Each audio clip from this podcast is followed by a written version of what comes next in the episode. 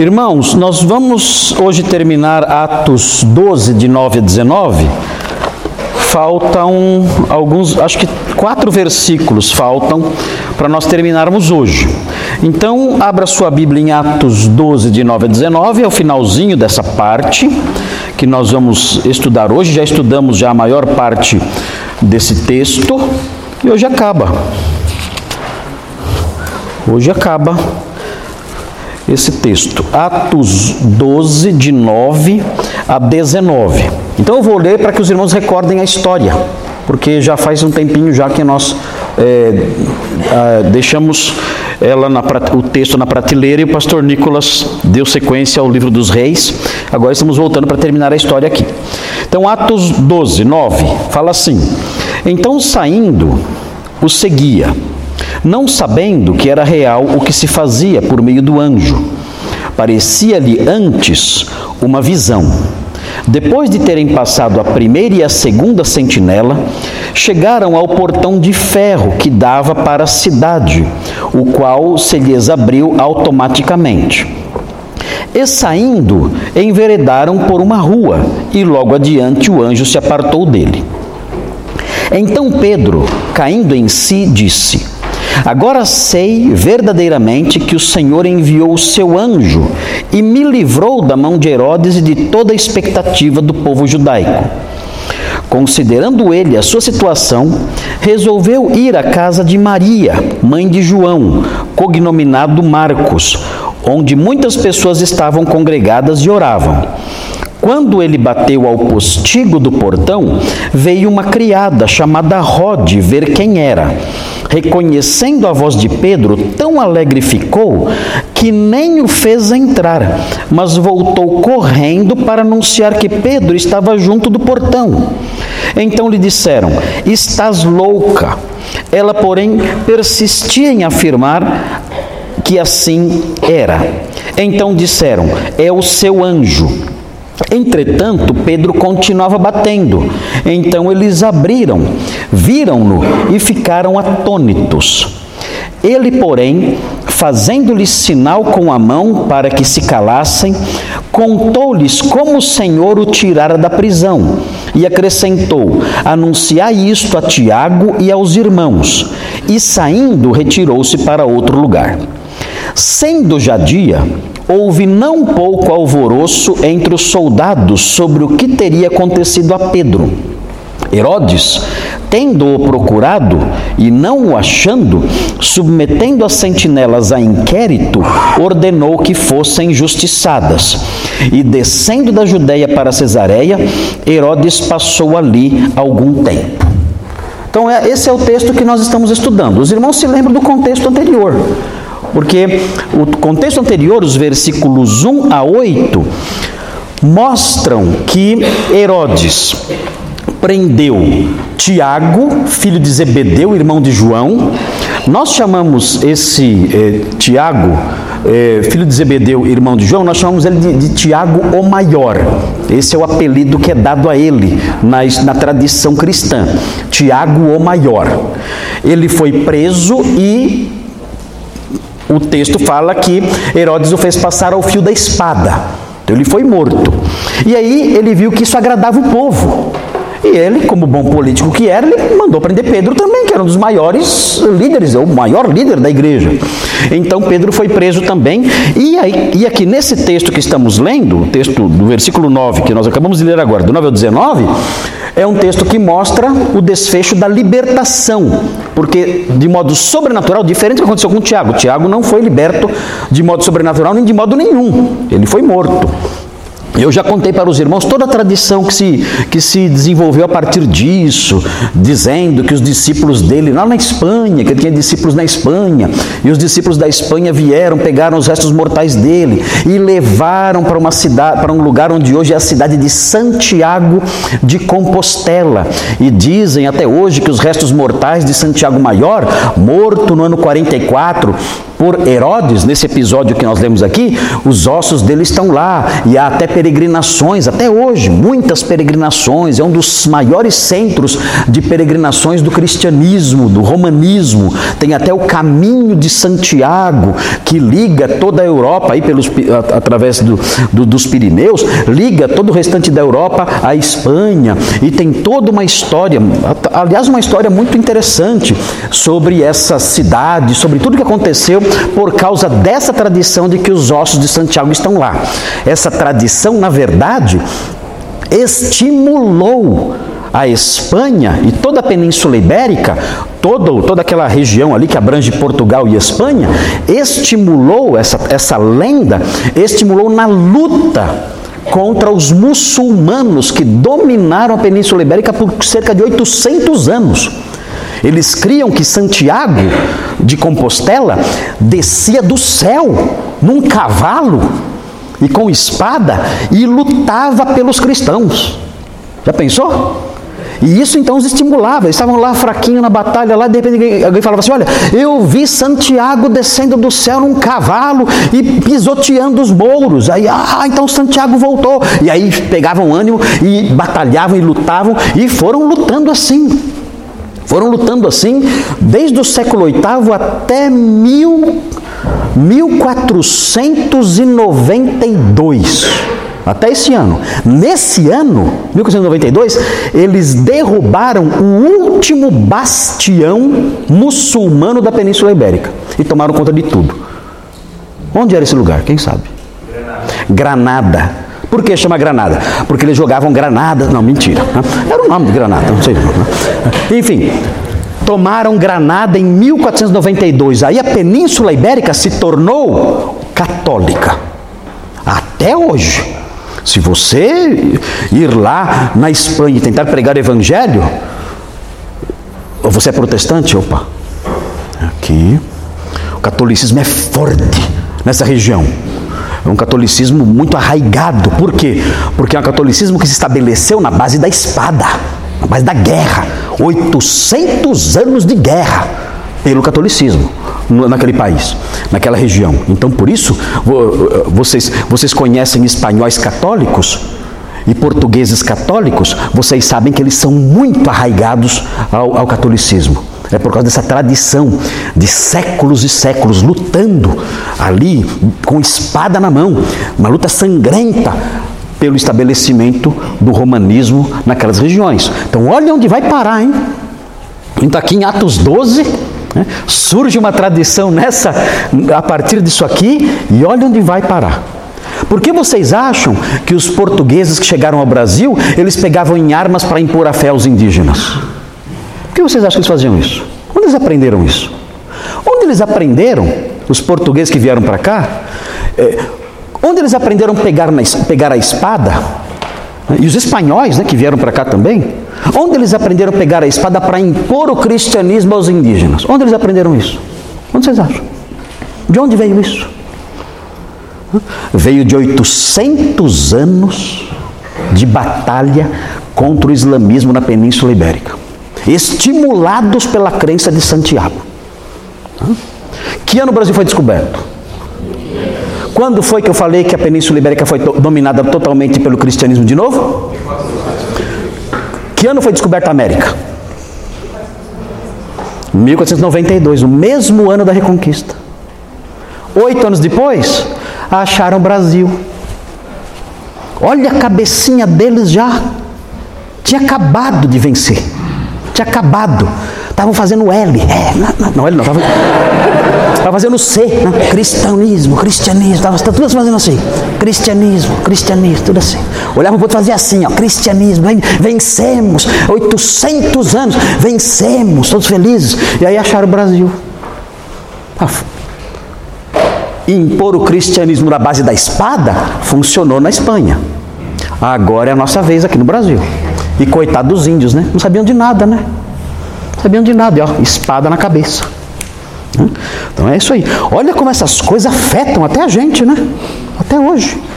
Temos, temos, temos é, reflexos dessas histórias, de tradições que surgiram a partir de um texto como esse. Bom, muito bem. O texto então prosseguiu, mostra que Pedro sendo liberto, e nós já estudamos o vers... é, é, Atos 12, já estudamos os versículos 9 e fomos até o versículo 15. No versículo 15, Pedro está na porta batendo. Rode aparece ali, escuta a voz dele e fica tão alegre que em vez de abrir, ela volta e fala para os crentes: Olha, Pedro está lá fora. Moça, moça, ele é um fugitivo. De noite, abra logo a porta. Mas ela está tão abobalhada e tão, entusi... e tão é, alegre e feliz com a, a notícia de que Pedro está na porta, que ela deixa ele lá. Ela não abre a porta. E ele fica ali batendo. E nós chegamos até o versículo 15 com os irmãos discutindo dentro da casa. Eles estavam reunidos, orando pela libertação de Pedro. Quando chegou a notícia, não acreditaram. Vai entender essa fé, né? Ora, ora, ora, Deus responde: Ah, não acredito. Ah, era assim. Né? A gente é assim, né? E vejam, nós vamos até o versículo 15, eles falando para ela: Você está louca. Não há como, não há como alguém preso na fortaleza Antônia, não tem como essa pessoa estar aqui. Não é possível que alguém que foi preso esteja solto já a essa altura. Isso aqui não é o Brasil. Eles falaram para ela. Não, não falaram assim. Né? Mas eh, era, era óbvio pela reação deles que sair da prisão era simplesmente impossível. Se fosse no Brasil, demorou. Demorou, já chegou. Pedro já chegou? Não, ainda não. Logo, logo ele chega. Que ia estar liberto fácil. Né? Fazia lá audiência de custódia para casa, ainda ganhava um, um, um lanchinho. Né? Aqui nós vemos pela, pela reação dele quando eles falam para ela: Você está louca? Vemos que a prisão realmente era impossível de sair de lá. Impossível.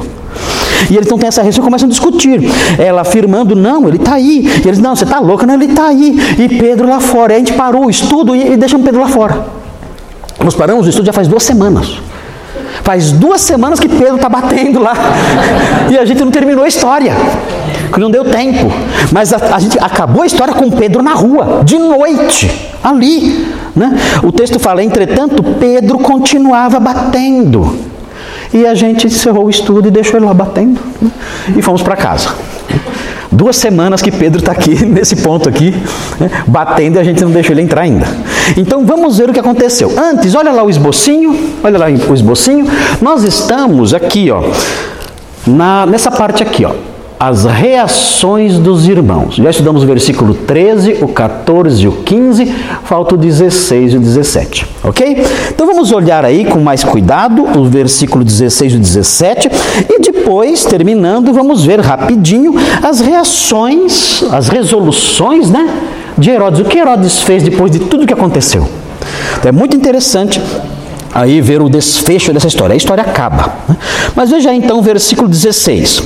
Ah, entretanto, Pedro continuava batendo, então eles abriram e ficaram. Olha a reação deles. Ficaram atônitos. O que significa isso? Ficaram confusos, perplexos, né? Confusos. Como assim? Você está solto aqui. Agora, como eu sei que, que, essa, que essa, essa manifestação de surpresa não foi uma situação de surpresa que os deixou estáticos, assim, parados. Assim. Tem, tem situações que nós, que nós ficamos perplexos, nós ficamos parados, né? De, assim, sem reação, não é? Como assim? Como pode isso? Ficamos perplexos e atônitos, atônico, atônicos quase catatônicos, né, assim. Como eu sei pelo texto que não foi assim a reação? Hã? Ah, olha só, olha só o 17. Ele, porém, fazendo-lhe sinal com a mão, como foi o sinal, será? Com a mão, com a mão. Foi o primeiro Papa, ele fez assim. Ó. Não. Ele fez sinal com a mão e não era Papa coisa nenhuma. Ele, o sinal que ele fez com a mão foi, certamente foi assim, né? Me, menos, né? Menos. Menos. E o pessoal fazendo o quê? Falando sem parar. Ai, Pedro, ai, ai, ai, é um escândalo dentro da igreja, aquela confusão. É uma confusão dentro da igreja. Eles estão numa casa, estavam em oração. É uma confusão enorme, mas é uma confusão decorrente de uma perplexidade alegre. É importante lembrar isso. Por que é importante lembrar isso? Porque no texto tem uma jogadinha literária depois. Vai ter outra confusão depois. Vai ou não vai? Vai ou não vai? Vai ter mais gente depois, também atônito, e, numa, e na maior confusão depois, quando descobrir que está tá, tá solto? Vai ou não vai? Onde? Hã? Os guardas. Os guardas também vão ficar atônitos e vão.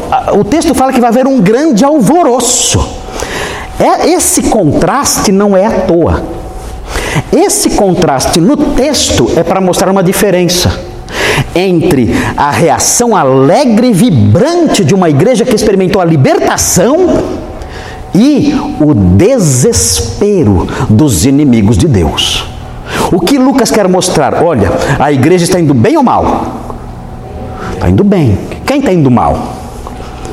Os inimigos da igreja. Agora, agora quando você olha o cenário, quem está no comando, reinando lá ali? Quem está prendendo quem? É Herodes que está mandando, é o soldado prendendo, eles estão lá, né? Eles são o rei da. Né? Tinha cocada na época, não sei. Eles são o rei da cocada preta lá. É Herodes que manda, prende lá. É o soldado que vai, é o gema e tal. É, eles estão deitando e rolando. E a igreja está fazendo o quê? Aí o texto vem e mostra um contraste. Os dois grupos entraram em alvoroço em perplexidade, em confusão. Só que a igreja, alvoroço, alegre, vibrante, comemorativo, porque o Senhor livrou. E os outros, que pareciam estar por cima da carne seca, né, entram em alvoroço também, mas por desespero, por pânico, por juízo, porque viram que a, a, a situação sobre eles ia ser terrível, como de fato foi. Os soldados foram justiçados, conforme veremos aqui. E na sequência, se você ler o texto, a próxima parte vai mostrar quem morrendo. Quem morrendo? Herodes. Como é que ele morreu? Hã? Comido de bicho. Tem até uma música que fala isso, né? Tem, tem uma música que fala que chama comido de bicho. Tem, eu já ouvi, tem. Quem faz gatonete vai ser comido de bicho. Tem.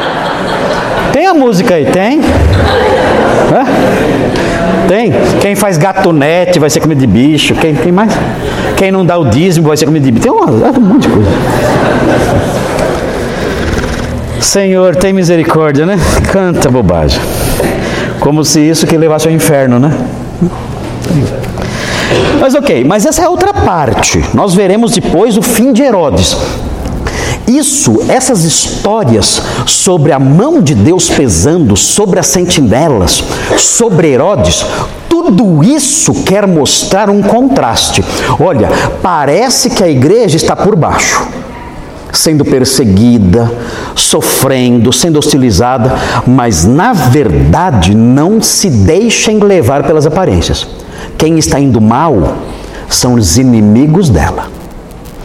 Não se deixem levar pelas aparências. Não é a igreja que está se dando mal. Até pode parecer, mas não se enganem. Quem está se dando mal é são os inimigos da fé. O que vocês acham disso? Acham que isso se aplica hoje? Se aplica hoje ou não? Parece às vezes que a igreja está perdendo. Parece, né? E que os maus estão por cima. Parece. Será que é verdade? Não é verdade. Deus conduz a sua igreja adiante, vitoriosa, com conquistas maravilhosas, apesar das aparências. O Senhor vai conduzir o seu povo no seu triunfo glorioso. Ele vai conduzir o seu povo, independentemente das aparências. Quando parece que estamos perdendo, Deus está usando essas circunstâncias para nos dar vitórias ainda maiores. Eu não estou falando de dinheiro, não. Estou falando, de, estou, estou falando do avanço do Evangelho. Podemos ter a, a impressão de que a igreja está recuando, né? ah, sendo ameaçada, perdendo forças. Meu Deus, o que vai acontecer? E agora a igreja sob ameaça. O Senhor conduz o seu povo, fazendo com que o aroma do seu conhecimento seja exalado por toda parte, enquanto o Senhor, como grande general, vai marchando com o seu exército, que somos nós, a segui-lo, espalhando por toda parte o aroma do seu conhecimento. E não importa o que aconteça, não importa o que aconteça, ameaças, prisões, perseguições, nada disso importa. O livro de Atos mostra o Senhor conduzindo a sua igreja no meio de perseguições e lutas sangrentas, mas a sua igreja tendo vitórias grandiosas no avanço da fé, não é vitória financeira, nada disso, vitórias no avanço da fé. E seguindo em frente, apesar de todo mundo se levantar e achar que é o campeão, achar que é o vencedor, a igreja segue vitoriosa anunciando a sua mensagem. No final de tudo, o livro de Atos vai acabar, tudo mais. No final de tudo, o Império Romano acabou. Assim, aqui estamos no ano 44 aqui. Esse ano aqui, o ano dessa história, é o ano 44. Ah, o Império Romano é, durou aí mais alguns séculos. Né? Ele caiu no ano 410, quando houve a invasão dos, dos bárbaros. Ele, houve a queda do Império Romano. Ah, depois disso, a igreja continuou? Sim ou não? Continuou. A igreja continuou. E até hoje. A igreja é indestrutível, não tem como destruí-la. As portas do inferno não prevalecerão contra ela. Pode espernear. Podem se levantar os maiores impérios da terra, da história, do mundo. Já o fizeram, aliás, já o fizeram. A igreja é indestrutível. Os impérios passam, a igreja permanece. Então não tenham medo. Não tenham medo de nada, ok? Muito bem, vejam aí então. Ele fez com que eles se calassem, estavam todos falando ao mesmo tempo, uma grande confusão. E olha o que ele fala no versículo 17: Contou-lhes como o Senhor o tirara da prisão. Agora, pergunta aqui, pergunta simples, fácil. Não foi o anjo que tirou? Foi o anjo ou foi Deus? Por que ele fala que foi o Senhor se foi o anjo? Fácil essa, hein? Essa é fácil. Essa aí até, até o pastor Thomas sabe responder. Essa aí é fácil. Porque ele fala, olha, o Senhor me livrou, quando ele tinha acabado de ver ali o anjo a livrá-lo. Por que ele fala, o Senhor me livrou? Porque o anjo agiu a serviço de Deus. Agora, isso aqui, é esse reconhecimento, olha, foi o Senhor que me tirou das mãos de Herodes. Isso aqui é, é, é uma, é uma concepção simples. É, da ação de Deus junto ao seu povo, mas é uma concepção que tem um potencial muito grande de gerar humildade nas pessoas, nos crentes. Porque pode acontecer de Deus nos usar na sua obra e termos sucesso. E aí dizemos o que? Eu tive sucesso? Quem teve sucesso? Deus. Deus agiu por meu por meu intermédio. Então, isso, é, isso não pode ser só um jargão, isso tem que ser verdade. Deem uma olhadinha, olha que bonito, 1 aos Coríntios 15, só um exemplo disso. Olha só como o apóstolo Paulo pensava assim também. 1 aos Coríntios 15, 9 e 10. Pastor Nicolas, lê bem alto. 1 aos Coríntios 15, 9 e 10. Pastor Nicolas vai ler. Bem alto. 9 e 10. 1 aos Coríntios 15. Porque eu sou o menor dos apóstolos que mesmo não sou digno de ser chamado apóstolo, pois persegui a igreja de Deus. Mas, pela graça de Deus, sou o que sou. E a graça que me foi concedida não se tornou vã. Antes, trabalhei muito mais do que todos eles. Todavia, não eu, mas a graça de Deus comigo. Olha aí o apóstolo Paulo. Ele falou assim: Olha, eu fiz um grande trabalho. Aí ele parou e pensou: Eu? Eu? eu trabalhei mais do que eles. Opa, quer dizer, eu não. Foi a graça de Deus comigo. Deus trabalhou. Eu fui apenas um, um instrumento. Então, isso é muito importante, essa concepção, quando nós vemos no Novo Testamento essa concepção de que a fonte de toda vitória, a fonte de toda ação de avanço, de realizações em prol do Evangelho, a fonte do sucesso, entre aspas, né, nisso tudo, é sucesso mesmo, avanço do Evangelho, né, isso é sucesso. A fonte disso tudo é Deus. Então, quando você pregar o Evangelho e obter, e obtiver sucesso nisso, e ânimo, e palavras certas, e ousadia, e vigor, e até a capacidade de convencer a pessoa, isso não vem de você. Vem de quem? Deus. Deus atuou através de mim. Deus me deu as palavras certas, Deus me deu a coragem, a ousadia, Deus me deu a disposição, Deus me deu o entendimento, Ele clareou a minha mente, Ele fez eu lembrar de versículos que eu nunca tinha lembrado antes, que eu, que eu, que eu tinha aprendido quando era criança e vieram todos à, minha mente, e eu comecei a falar, e, e não era eu falando naquela hora, porque eu não sei o que aconteceu comigo. Eu comecei a lembrar de coisas e argumentar e explicar e falar, e Deus me deu coragem, ânimo, disposição, ousadia, clareza, e eu então realizei a obra de pregador naquela hora lá. Mas não fui eu. Deus atuou através de mim. Louvado seja Deus, não eu. É Deus quem realiza esses atos todos. É importante a, a, a, essa teologia da instrumentalidade nossa e dos anjos em favor de Deus, em favor do serviço de Deus, Deus agindo através de nós. Muito bem, agora continue aí, veja a sequência. Versículo 17. Olha o que Pedro fala. Ele contou como o Senhor o tirou da prisão e o que mais ele falou? O que mais ele falou? Anunciai isto hã? a Tiago e aos irmãos. Mas os irmãos estavam lá reunidos? Hã? Os irmãos estavam reunidos na casa de Maria? Como é que ele fala anunciar isto a Tiago e aos irmãos? Hã? Nem todos estavam lá. A igreja de Jerusalém era muito grande. Ela se reunia toda junta? Reunia. Ela, ela reunia todo mundo junto num só lugar? Reunia. Ela reunia, por exemplo, no pórtico de Salomão, que era muito amplo. Pórtico não é uma porta. Tem gente que pensa que pórtico é uma porta. Não é. Não confunda pórtico com, com portão grande. Não.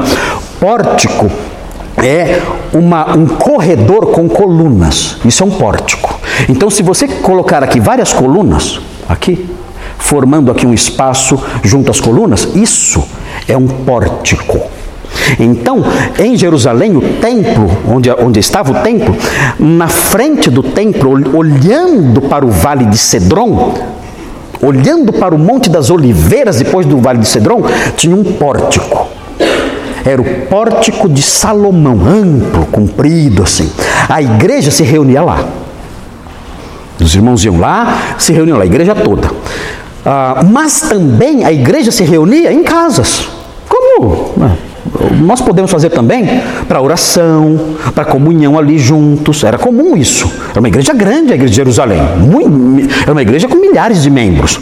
Então, eles se reuniam juntos, todos juntos no mesmo lugar, e se reuniam também nas casas. Na casa de Maria, já vimos, era uma casa grande, porque ela era uma senhora de alta posição. Era uma casa grande, então tinha muita gente lá. Mas muitos irmãos estavam em outros lugares em outras casas, talvez orando. Pedro escolheu ir na casa de Maria, mas pode ter ido em outra casa. Ele foi na casa de Maria, talvez porque tivesse mais a, a proximidade ali com, com ela, com os irmãos que estavam lá, não sei. Ou uma casa mais segura, por ser uma, uma casa maior, tinha aquele portão grande que vimos, tinha um pórtico, tinha um pórtico não, tinha um postigo também ali, né, tudo isso, então talvez escolheu ir lá porque era uma casa mais fechada. Mas havia irmãos em outras casas também. Ele fala, avise outros irmãos também. E ele menciona mais uma pessoa. Ele fala, anunciar isto a. Tiago não tinha morrido? Quem é esse Tiago aqui? Não, o Tiago menor é outro. É, tem o Tiago maior, o Tiago menor, que são entre os doze. Esse, esse Tiago não é dentre os doze. Esse é Tiago, irmão de Jesus. É outro Tiago. O que tem de Tiago na Bíblia está é, tá cheio. Né? Como é, tia, é Tiago? Tiago é Jacó. Tiago é Jacó. É, assim, não me pergunte por quê. Mas em português é Tiago, né? mas em hebraico seria Yaakov, Jacó. Como que é em inglês? James. James, nada a ver, né? James. James é Tiago, nada a ver. James. De onde esses caras tiram isso, né? Americano é estranho, né? Miranda não tá aí não, né? Tá bom. James. James, Jacó e Tiago, tudo o mesmo nome.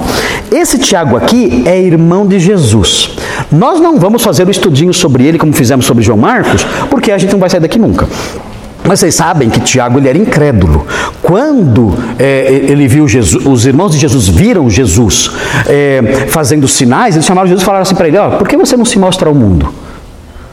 Quem quer, quem quer ser conhecido não fica em casa, mas se mostra ao mundo.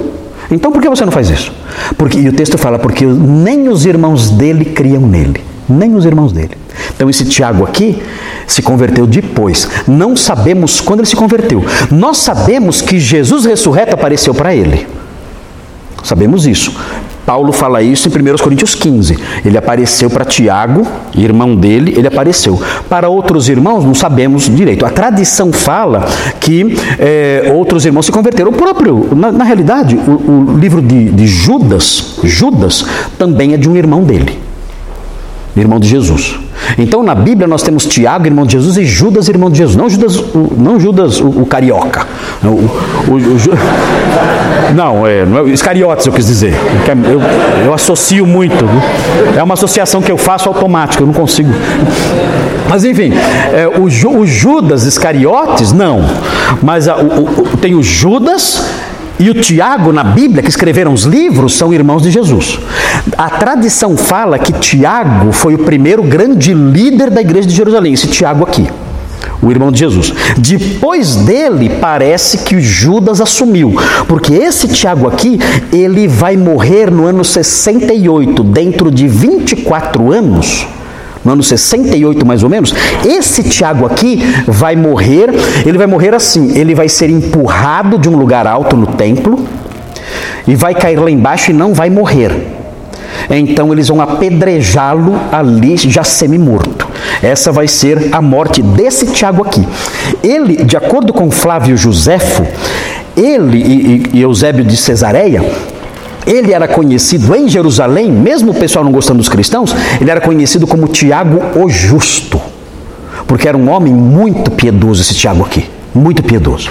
E o que é interessante notar aqui é o seguinte: aqui, notem isso, é um detalhezinho importante no, no desenvolvimento da eclesiologia neotestamentária. Nossa, é, eu tô, sabe como eu sou inteligente?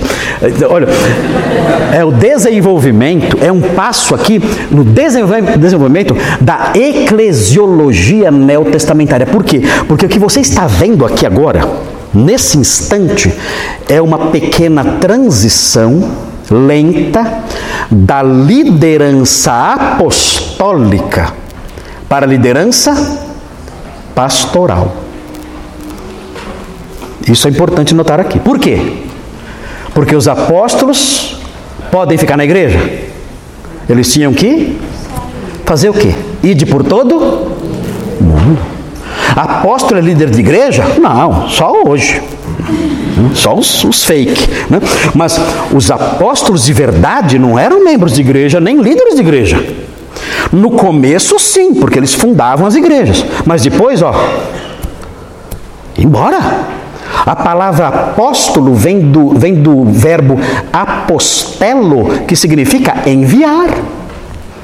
Ou seja, o apóstolo é um mensageiro, é alguém enviado.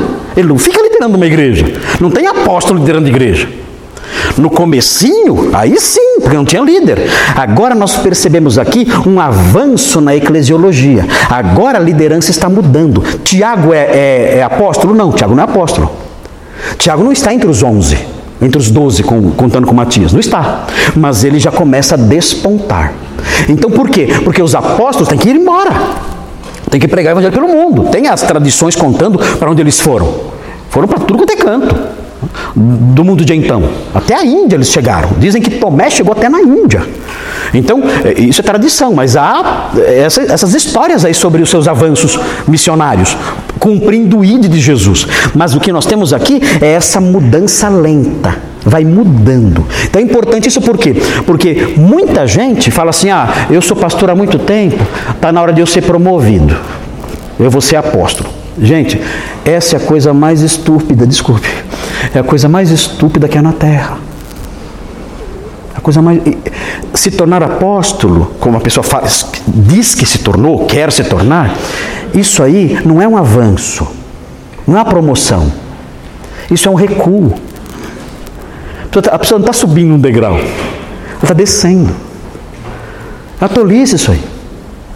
Ah, porque na, na, história do livro de Atos, em outros elementos da, da eclesiologia do Novo Testamento, nós percebemos que os apóstolos largaram a liderança eclesiástica.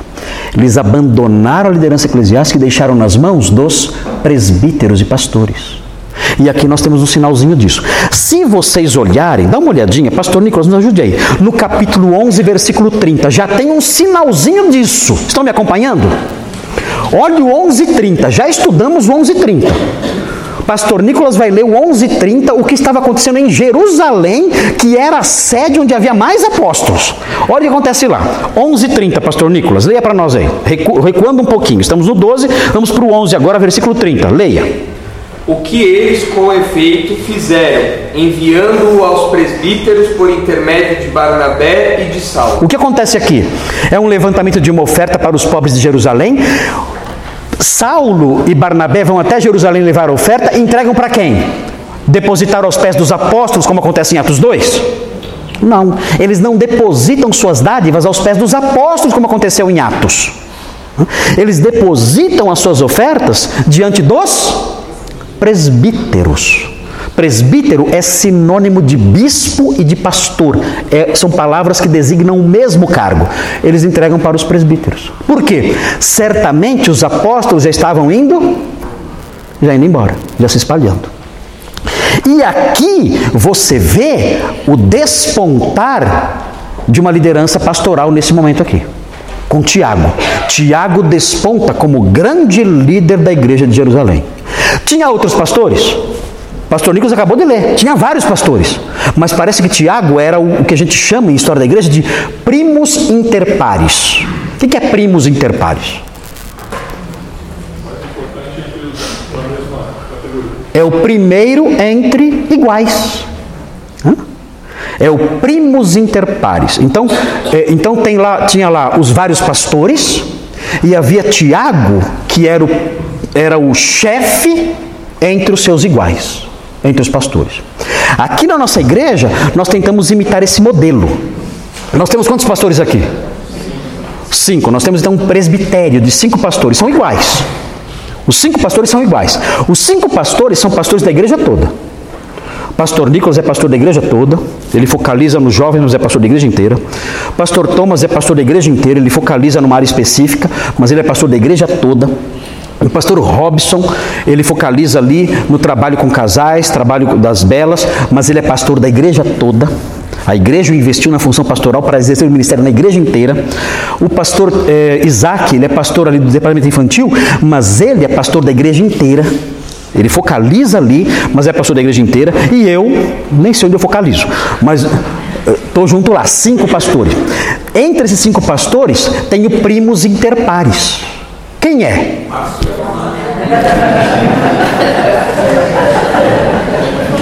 É. Por enquanto, né?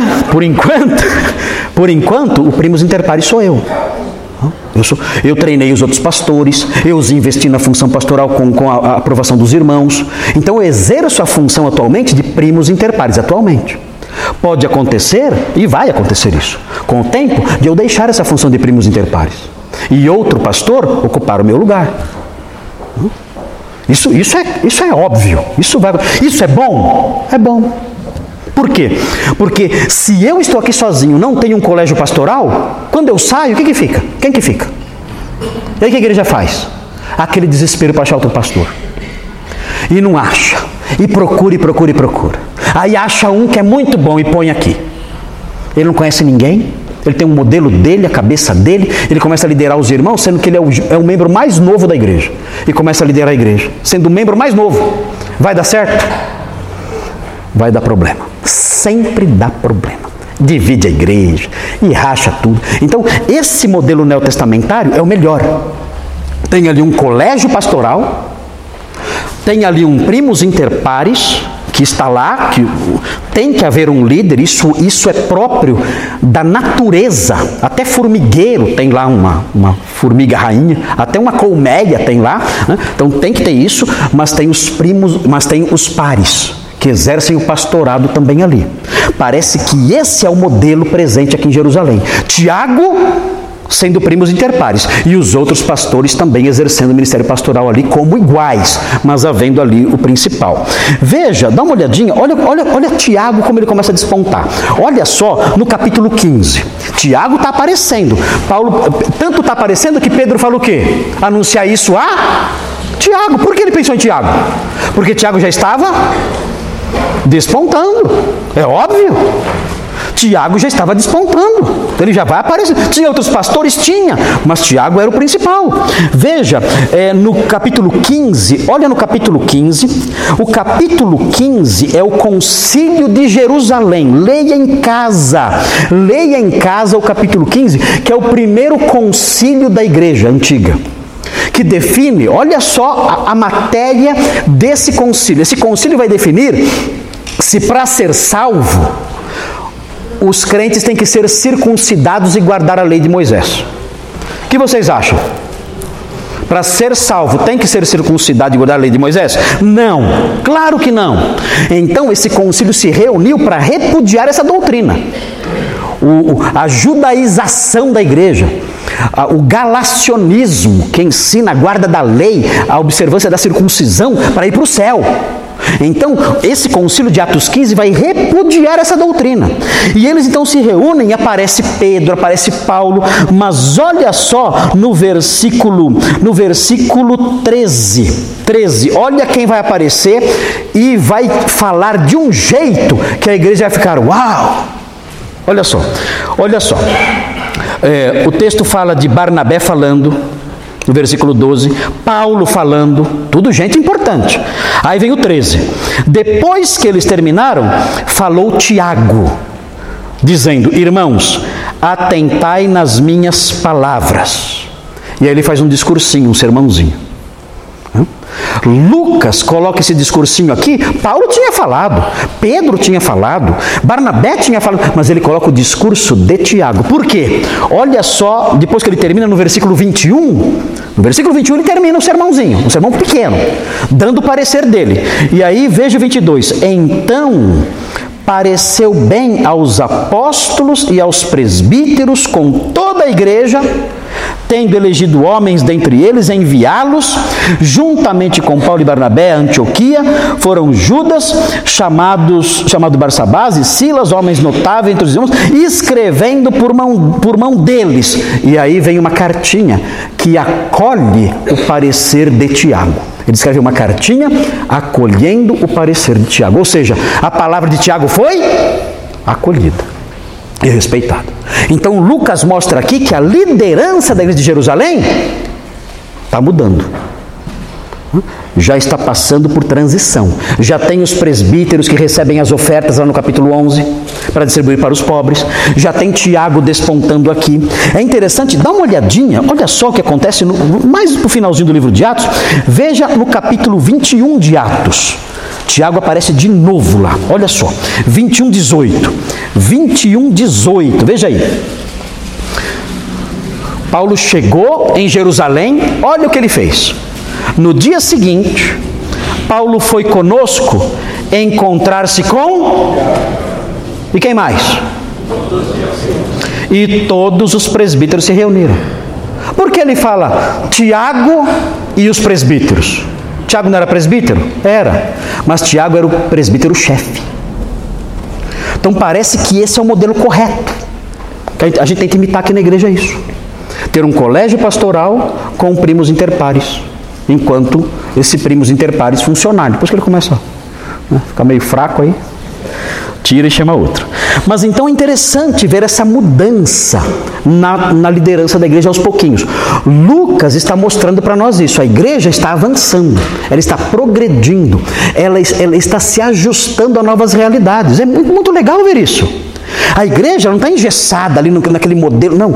A, a, o, o, tempo está passando, as circunstâncias estão mudando, os apóstolos estão indo embora para cumprir sua missão, apóstolos estão morrendo, como Tiago, o maior, o, o maior acabou de morrer agora, aqui vimos na história. E, então a igreja tem que se ajustar a esses novos tempos. Então a liderança agora está mudando, agora são presbíteros, pastores, bispos, tendo ali Tiago como principal e seguindo lá. Essa igreja aqui vai funcionando assim até o ano 70. Depois da morte de Tiago, no ano 68 que eu falei que ele foi empurrado do, do, do, alto e apedrejado, depois disso, mais uns dois anos, mais ou menos, essa igreja desapareceu. Ela fugiu de Jerusalém, foi para Pela, na, na Decápole, mais ao longe, né? aí tocou o celular e chamou todo mundo para ir embora de Jerusalém, né? e saíram, e foram embora, uh, e a igreja se dissolveu. Assim, isso foi um pouquinho antes da destruição de Jerusalém. Jerusalém foi destruída no ano 70. No ano 70, Jerusalém foi destruída. Um pouquinho antes dela ser destruída, toda a igreja fugiu. Um pouquinho antes. E foi para Pela, na Decápole. É, e, e, ficou lá, era, era uma região helenizada. Imagina a sua situação: uma igreja judaica dentro de um contexto cultural grego. Imagina a dificuldade. Difícil. A igreja de Jerusalém, acostumada com os costumes judaicos, ela foi transportada, transplantada para um contexto helenista. Difícil demais. E ficou lá sob a proteção de Herodes Agripa. Ele protegeu a igreja lá. Mas é, essa igreja não perdurou. Ela foi desaparecendo, desaparecendo. Morreu. Voltaram depois. Voltaram alguns para Jerusalém depois da destruição. Voltaram, mas muito miserável. Uma condição muito miserável. Ela continuou, mas em uma situação muito precária, difícil demais, muito difícil. E aí então, no comecinho do século II, mais ou menos assim no ano 130, mais ou menos, essa igreja bem fraca, bem pobrezinha lá em Jerusalém, vivendo na miséria, vivendo no, no meio de escombros ali. Né? Essa igreja é, viu surgir um líder judaico chamado Simão, filho da estrela, que em hebraico é Simão Bar Koshba. E esse líder judaico, Simão Bar Koshba, ele disse: Eu sou o Messias. Olha o meu nome, eu sou o filho da estrela. Eu sou Bar Koshba, eu sou o Messias. E os cristãos estavam lá e disseram: Não, Messias é Jesus. Aí Simão Bar Koshba passou a torturar e a matar os cristãos, já poucos que haviam em Jerusalém. Então não teve, não teve como a igreja sobreviver em Jerusalém. O próprio Simão Bar Koshba se levantou contra os cristãos e passou a massacrá-los. Aí no ano 135, o imperador Adriano juntou um exército, foi para Jerusalém, matou Simão Bar Kokhba e tomou a cidade e falou: é proibido agora judeu entrar aqui. O judeu que entrar em Jerusalém vai ser morto, é pena de morte para o judeu que entrar aqui. Então os judeus nunca mais puderam entrar em Jerusalém. Ah, ele mudou o nome da cidade para Hélia Capitolina, deixou de ser Jerusalém, se tornou Hélia Capitolina, transformou o templo, é, que é, o restante do templo, transformou em, em templos de deuses pagãos, encheu Jerusalém de estátuas de deuses pagãos e falou: o judaísmo desapareceu do mapa. Não existe mais a religião judaica e judeu que botar o pé aqui será morto. Então os judeus foram espalhados pelo mundo e só voltaram para Jerusalém quando? Quando? Em que ano? 1948. Olha quanto tempo, hein? Aí voltaram, né? Só que voltaram, chegaram, estava a casa ocupada. Quem estava morando lá? Os palestinos. E agora? De quem a terra? de quem foi embora e voltou mil e, e tantos anos depois? Ou quem ficou na terra ocupando durante a ausência? Você vai viajar, fica um ano fora, chega de volta, tem alguém morando na sua casa. De quem é a casa? É sua que foi viajar e demorou para voltar? Ou de quem ocupou a sua casa? No Brasil é de quem ocupou a sua casa. Né? Mas aos olhos de Deus, a terra é de quem? Aos olhos de Deus, a terra é de quem? Dos judeus. Pode espernear. A terra é dos judeus. Ah, mas eles ficaram 1.900 anos longe, não interessa. A terra é deles. A terra é, não é dos palestinos, não. É deles. Mas isso é outro assunto. Muito bem, vamos prosseguir então aqui. E olha como termina o versículo 17. Olha só. E saindo, ele mandou anunciar Tiago e os irmãos. Ok? Avisa lá que eu estou livre. Pode parar de orar e jejuar, porque eu já estou liberto. E o texto fala: e saindo, retirou-se para outro lugar. Para onde ele foi? Não fala o texto, né? Por que Lucas não falou? É, talvez, talvez nem ele soubesse, né? É verdade, a gente não sabe para onde ele foi. Agora, tem assim duas, tem duas opções. A primeira opção é que ele foi para Roma e ficou lá e governou a igreja lá e realizou um trabalho fantástico ali e foi condenado à morte pelo imperador Nero e como não era cidadão romano como Paulo, ele foi crucificado na colina do Vaticano, onde hoje está lá a Basílica de São Pedro. Foi crucificado de cabeça para baixo ali. Esse negócio de ah, foi, é porque não era digno de ser crucificado normal, tudo papo furado.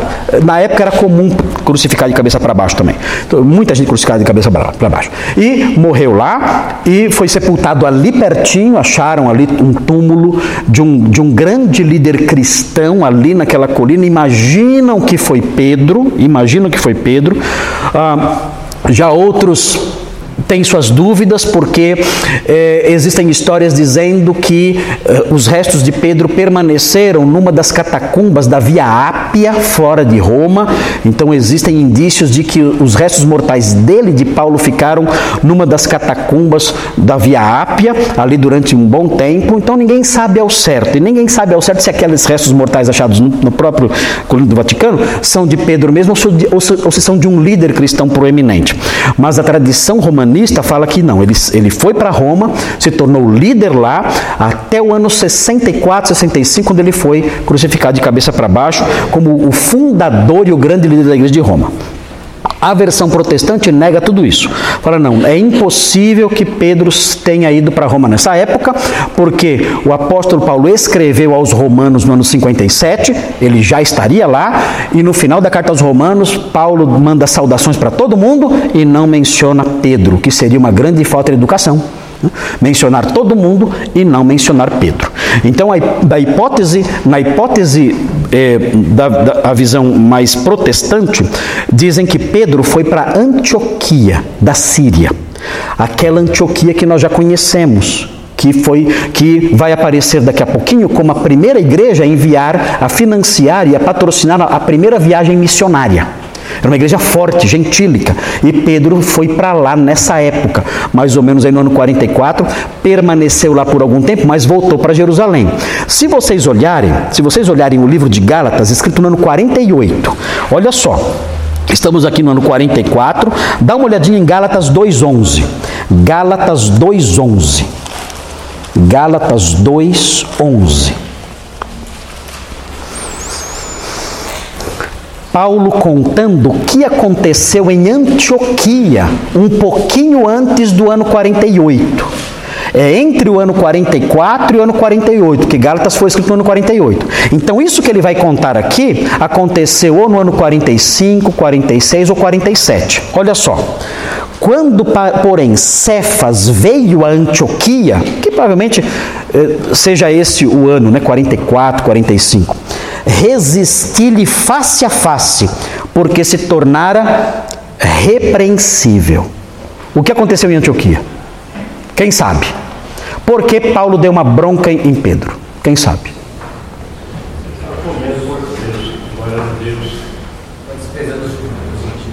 Ele estava desprezando os gentios. Era assim.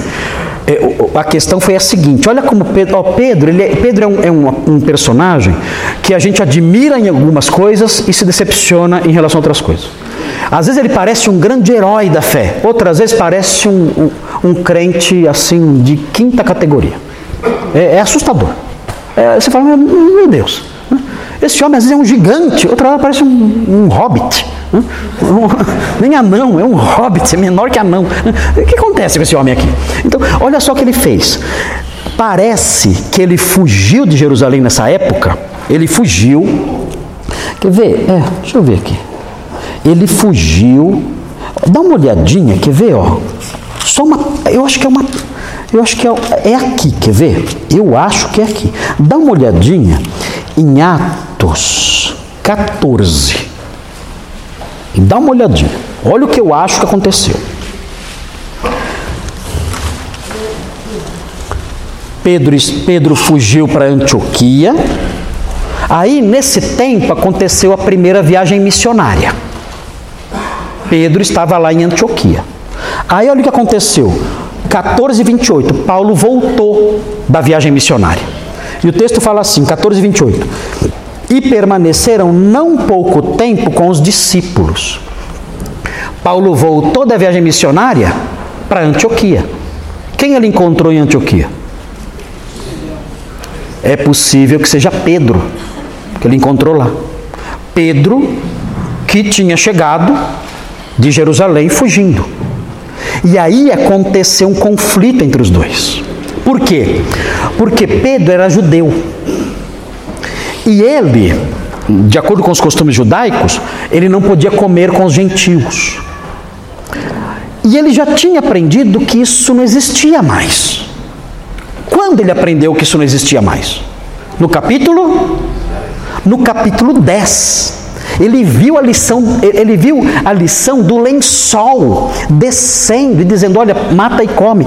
E aprendeu que ele tinha que entrar na casa de Cornélio, que era gentil, e comer com Cornélio em sua casa. Ele aprendeu isso. Mas olha o que acontece. Ele chegou em Antioquia e lembrou do lençol. Ah, eu posso comer qualquer coisa. E começou a comer com os gentios. Né? Comeu javali, comeu né? Porco, sem problema, né? Costeleta de porco com barbecue. É, babou, né? Imagina, comeu que nem um porco, né? comeu porco que nem um porco. Né? E ali, todo feliz. Só que aconteceu, chegou um pessoal de Jerusalém que não tinha ainda aprendido a lição do lençol. Quando esse pessoal chegou, com ideias judaicas, eram cristãos judaizantes.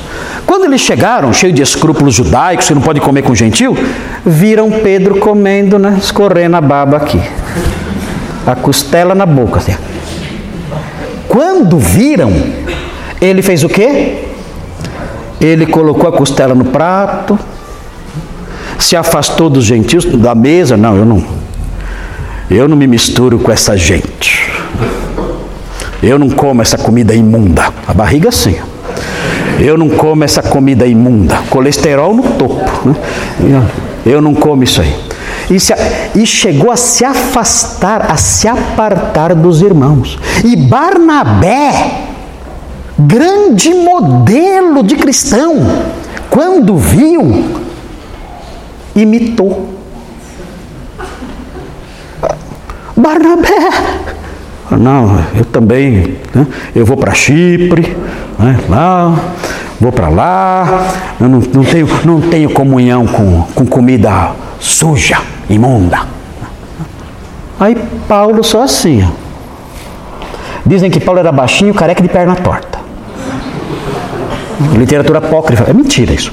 A literatura apócrifa fala isso. Mas é mentira, fala que ele era baixinho, cabeçudo, careca com a perna torta. Você tem a perna torta? Não? Ok. É que você anda assim.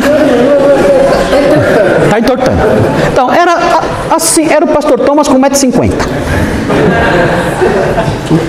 1,50m, né? 127 quilos, com a perna torta, careca e cabeçudo. Tem?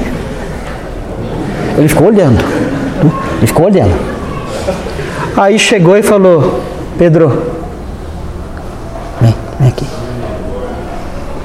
Eu? Chamou num canto, falou: vem cá. Que história é essa? Você, você sendo judeu, você se comporta como gentil? E quando chegam os judeus, você despreza os gentios? O que é isso? Você está destruindo a doutrina que você mesmo edificou. O que é isso que você está fazendo? Você está destruindo a própria doutrina que você, sob a orientação de Deus, edificou. E resistiu Pedro severamente, porque o texto fala, ele se tornou repreensível. Então, esse episódio marcante em que Paulo dá uma bronca em Pedro, aliás, a, a, a igreja romanista né, fala: não, isso aqui não aconteceu assim. Né? Porque Pedro era papa, ele não ia levar uma bronca dessas. Né? Então, então falam que isso aqui foi uma representação teatral que Paulo e Pedro combinaram para ensinar uma lição bonita para os irmãos. O que vocês acham dessa, dessa versão? Hã? Hã? É, uma versão fake. Hã? Não, não, não, Paulo, essa picanha é uma metáfora. É uma, não? Então vamos, vamos dar um jeito, né? Vamos dar um jeito, vamos dar um jeito na, na, na versão. Né? Ok. Mas, gente, Furado isso aí, já é tudo furado.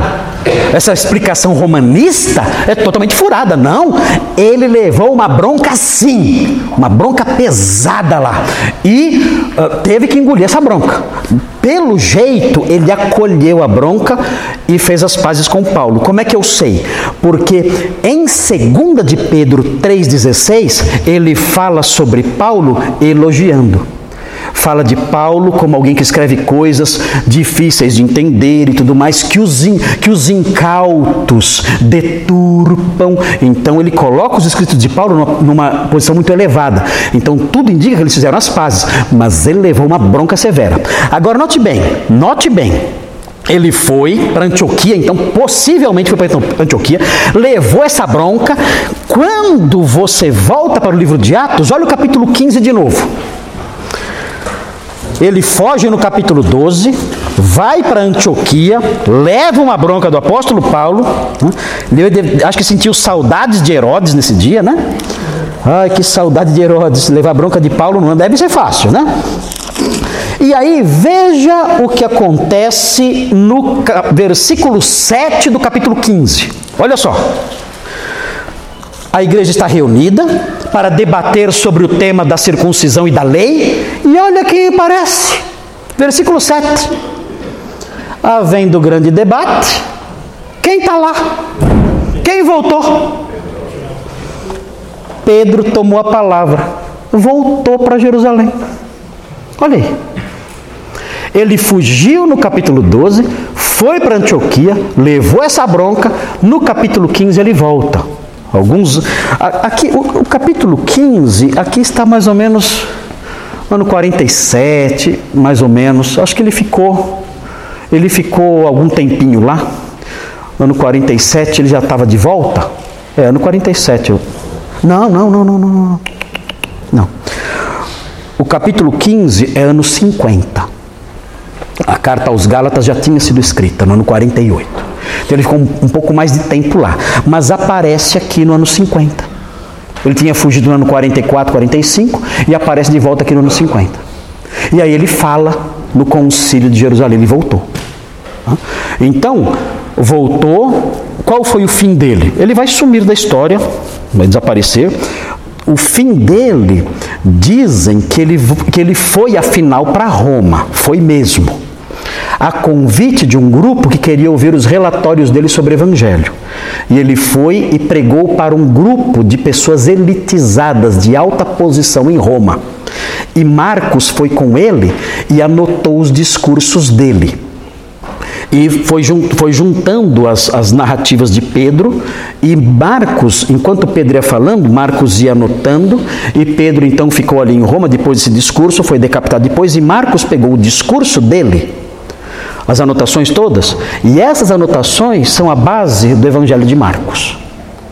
O Evangelho de Marcos que nós temos são anotações que Marcos fez dos discursos de Pedro em Roma, de acordo com a tradição de Eusébio de Cesareia. Então parece que é verdade isso. Parece que isso realmente aconteceu. Pedro pregou para uma audiência culta e então Marcos foi anotando e transformou as anotações no seu evangelho, que é o evangelho que nós temos hoje. Depois Marcos foi para Alexandria, virou pastor em Alexandria e morreu lá em Alexandria, iniciando lá uma grande comunidade cristã em Alexandria, que foi uma das maiores comunidades cristãs da igreja antiga.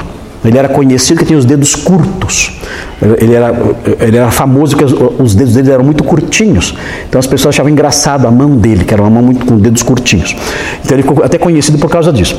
em Antioquia, em Alexandria, surgiu uma forte comunidade cristã que fundou a primeira escola teológica do cristianismo, que foi a escola de hermenêutica de Alexandria a escola eh, teológica, o seminário teológico mais antigo da história.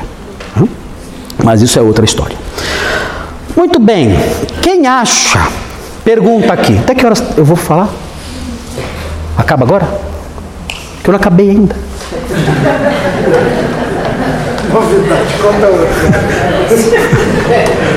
Vou perguntar aqui para vocês. Quem acha que Pedro foi covarde ao fugir? A ameaça estava lá. Vocês não acham que ele, como crente, deveria enfrentar a ameaça? Ele fugiu. Se vier perseguição, o que vocês acham? A gente encara, eu estou com Cristo, venha o que vier, não, não. Xandão, né? Vem, Xandão, vem Xandão. Corta isso aí, cara. Pode vir, estou aqui, é nós. É, e não vou recuar. O, o certo é, vamos correr. O que vocês acham? Pedro foi covarde ou foi sábio? O que você faria? O anjo te livrou. O anjo te livrou. Pensa bem. Você fica, ah, quer saber? Vou encarar. Ô Herodes, o anjo está comigo. Vem aí. Vem. Vou lá no templo agora e vou pregar. Aliás, já, já tinha feito isso uma vez? Ou ele fez certo em correr? O que você faria? O anjo te livrou, hein? O que você faz? O que você acha de Pedro nessa hora? Covarde ou sensato? Sensato. Sensato? vocês também, eu já sei onde vocês vão na hora que vier a encrenca, ó. Oi. É. Se Deus quiser que você fique, Ele vai te dar coragem e você vai se formar. Amém, amém. Olha que legal isso aí. A gente não, nós não temos, aí que está, o que o Gabriel falou agora. Nós não temos assim uma, uma palavra de reprovação nem para um lado nem para o outro. Se fugir, não é errado, sabiam? Fugir não é errado. E ficar e enfrentar, muito menos. Então, é o que o Gabriel falou agora, olha, Deus, ele tem o seu plano para cada um. Pode ser que naquele momento terrível, ele fale assim, ó, eu vou encher seu coração de coragem e você vai ficar. Ele tinha feito já na história com outros pregadores. Já tinha, sim. Quando o Sinédrio o prendeu, ele foi liberto e no dia seguinte estava lá no, estava no meio do templo pregando. Estava lá, livremente, pergunta, cadê os prisioneiros? Ó, estão lá no templo pregando no meio de todo mundo. Já tinha feito isso uma vez. Dessa vez ele. Então parece que isso aí é algo que está que reside na soberania de Deus no momento, naquele instante. Porque de acordo com a Bíblia, nenhuma das coisas é necessariamente errada. O que é errado é você negar a fé. Aí é diferente. Você crê em Cristo? Não, não, não creio não. Então blasfema. Não, blasfemo. Cadê, cadê? Não, Cristo e blasfema contra. E acabou. Aí não. Aí não tem como. Mas olha só, quer ver? Dá uma olhadinha. Esse versículo aqui eu gosto muito dele. Mateus 10, 23. É um versículo que eu gosto bastante, que me dá uma chance de cair fora. Olha, Mateus. Não, esse aqui é bom, esse é bom. Esse aí eu tenho que grifar. Né? Mateus 10, 23, esse tem que grifar. Pastor Nicolas, leia para nós bem alto aí. Olha só. Quando vier a perseguição, ele falando aqui dos discípulos na Palestina. O que tem que fazer? Pastor Nicolas, leia para nós aí. Quando, porém, vos perseguirem numa cidade, fugi para outra. Até aí só tá bom. Pode parar a Bíblia aí mesmo. Tá bom demais. pode parar aí mesmo, tá, ó, nota 10, tá, não precisa ler mais nada. Foge. Não é pecado? Não, não. Jesus fala, pode fugir. Pode fugir de uma cidade para outra. E o, fizeram isso. O, o, apóstolo Paulo fez isso nas viagens missionárias. Não fez? Saía de uma cidade e ia fugir para outra. Sem problemas. Agora, nós não sabemos no campo individual que está reservado para nós. Se vier perseguição contra a igreja, talvez venha, talvez não. Nós não sabemos, vivemos numa época de tanta incerteza, né? Você não sabe de nada, né? É, é, dizer, Senhor, venha o que vier, cumpre o teu propósito na minha vida. Se é para eu sofrer fisicamente pela fé, me dá sabedoria para fazer isso. Se é para eu fugir, me dá entendimento para que eu faça isso. É interessante, o Policarpo de Esmirna, que foi, que foi é, martirizado um, no século II, Policarpo de Esmirna, ele, ele tinha 86 anos, era um velhinho. Quando veio o decreto para prendê-lo, ele seria morto, ele foi queimado vivo. Ele fugiu. Ele fugiu. Mas o que fizeram? Pegaram dois escravos cristãos e começaram a torturar. Aí ele falou: Não, assim não, eu vou voltar. Aí ele se entregou, falou: Não, não, os, os meus irmãos estão sofrendo por minha causa. Então não, então me entrega. Aí ele se entregou e foi condenado à fogueira, corajosamente. Então, é, é, vejam, ele errou ao fugir? De acordo com a Bíblia, não. Então nós temos que ter essa sabedoria, esse entendimento do que fazer na hora que a dificuldade vier. Deus nos dê sabedoria. Deus nos livre da covardia, mas nos deixa de sensatez e sabedoria. Porque nós temos fundamento para os dois atos. Ok? Muito bem. Ai, ai, ai. Então, olha as resoluções de Herodes lá, esperando a gente. Está lá dormindo. Né? Séculos e séculos. Aqui, ó, eu vou terminar porque é muito rapidinho, tá? Só vou mencionar para a gente continuar depois, é, o, senão não vai acabar nunca. Olha só, veja o versículo, o versículo 18 e 19, é, as resoluções são rápidas, são verbos que aparecem aí. Olha os verbos. Veja aí, sendo já dia, houve não pouco alvoroço entre os soldados sobre o que teria acontecido a Pedro. Lembra do alvoroço lá na igreja? Agora o alvoroço é na Fortaleza Antônia. Só que o alvoroço de lá era alegre, esse aqui é desesperador. É pânico completo. Imaginem como esse homem escapou. Ele estava amarrado, ele estava acorrentado dentro de uma cela atrás de três portões de ferro. Não tem como. Com sentinelas em cada porta. E uma sentinela com ele na, na cela. Como ele escapou? Então, um grande alvoroço. E aí vejam agora vem as resoluções de Herodes. Primeiro verbo, o que, que ele fez? Procurou. Achou? Não. Pedro estava ó, comendo costela em Antioquia. Sinto muito. Abraço, Herodes. Procurou, não achou. Qual outro verbo? O que mais ele fez? Submeteu, é isso? As sentinelas a inquérito. O que é inquérito? O que é inquérito? Uma investigação.